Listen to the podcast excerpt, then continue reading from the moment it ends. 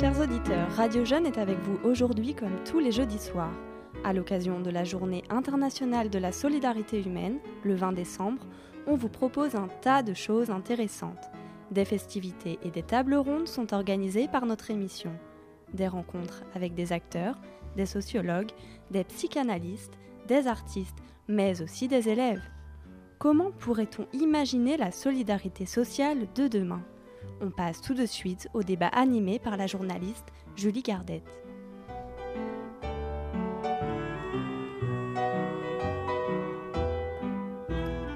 Bonjour à toutes et à tous. Nous sommes fin octobre.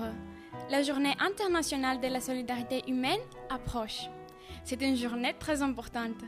Première raison, pour célébrer notre unité et notre diversité.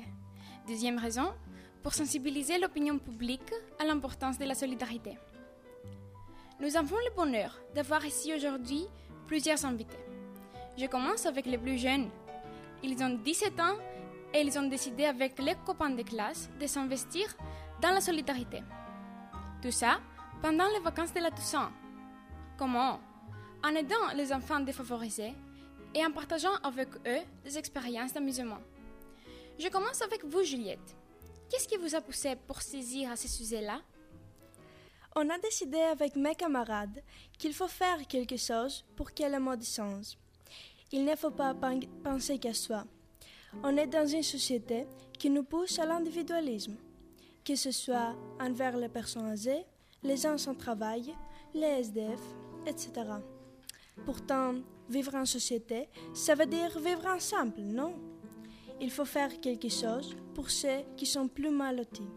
C'est un récissant de se consacrer aux autres. C'est un accomplissement personnel, comme percevoir un sourire. Qu'est-ce qu'on pourrait faire, Sylviane? Il faudrait d'abord rétablir la solidarité entre tous les citoyens, peu importe les classes, les âges, les appartenances ethniques et religieuses. Il faudrait réapprendre le respect. Tous les jours, je vois des gens qui ne cèdent pas leur place à des vieux ou des femmes enceintes, d'autres qui te marchent sur le pied sans s'excuser. Cela s'appelle de la politesse.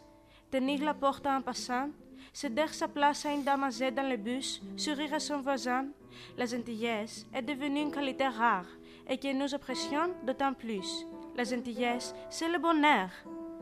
Faire le bien permettait de faire du bien, et même de se faire du bien. Madame Marianne Palmier-vous, vous êtes sociologue et écrivain. Dans votre dernier article, vous avez parlé de la solidarité. Vous avez souligné que la solidarité est désormais socialement obligatoire. C'est vrai, les pauvretés économiques, sociales, culturelles s'accroissent partout dans le monde. Plus d'un milliard de personnes ne mangent pas à leur faim. Un milliard d'habitants de la planète vivent dans des bidonvilles. Les richesses ont été multipliées par 8 au cours des 40 dernières années. Les inégalités n'ont jamais été aussi grandes. La solidarité humaine est le sentiment de responsabilité et de dépendance réciproque. Cette solidarité pousse les hommes à s'aider mutuellement. Ainsi, les problèmes rencontrés concernent l'ensemble du groupe. Le but est de lutter contre les inégalités qui augmentent avec la mondialisation. La solidarité humaine n'est donc pas un droit, c'est un devoir. Quand tout le monde comprendra cela, nous aurons bien avancé. Je donne la parole à vous maintenant, Monsieur Girard Desson. Vous êtes psychanalyste psychologue. Vous avez écrit des articles concernant la tendance qu'ont les gens d'aujourd'hui de parler de la solidarité. Votre dernier article avait comme titre Solidarité. J'en rêve, donc j'agis. En réalité, on en parle beaucoup de la solidarité, mais on l'applique très peu. D'après une enquête, l'univers des associations apparaît aux jeunes éloignés d'eux. C'est comme un univers diffus, peu accessible, peu compréhensible. Un monde d'où émergent quelques figures de victimes. Les SDF, les enfants africains, les personnes âgées qui souffrent de solitude. Quel est le but des associations? C'est l'amélioration de la situation des personnes défavorisées. Il ne faut pas avoir peur de rêver. Nos rêves peuvent changer la face du monde, mais ils doivent être accompagnés d'action.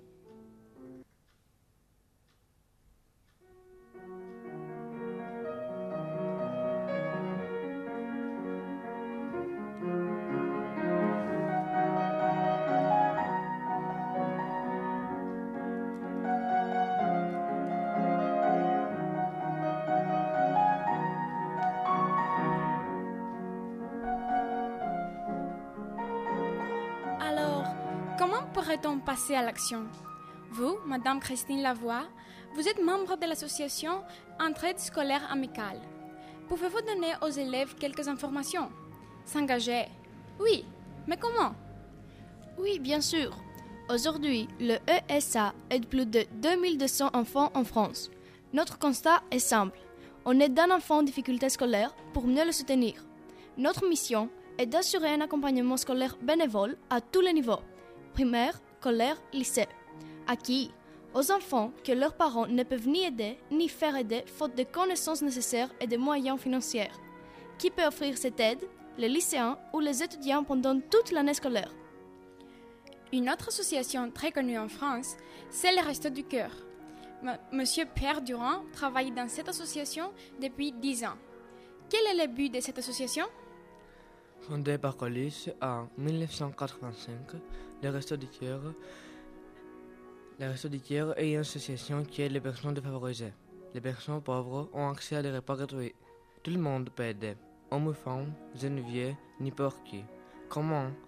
Les bénévoles doivent simplement avoir la volonté de consacrer quelques heures par semaine à son action. Enfin, une autre association, c'est le Secours populaire. Madame Isabelle Jabouin, vous organisez une journée pour les enfants de, de, 6, de 6 à 12 ans. Comment les jeunes peuvent-ils y participer pour aider ces enfants? Comme tous les ans depuis 1977, le Secours populaire français organise la journée des oubliés de vacances. C'est une journée pour les enfants de 6 à 12 ans. Ces enfants n'ont pas eu la chance de partir en vacances.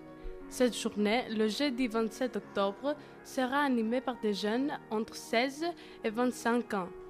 Dans toutes les régions de France, des sorties sont prévues.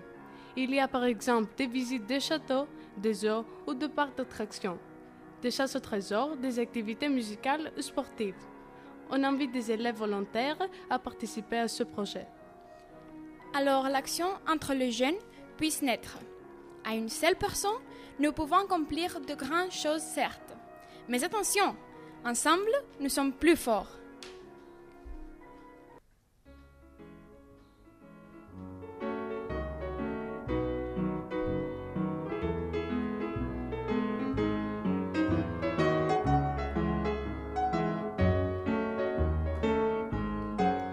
Merci d'avoir accepté mon invitation.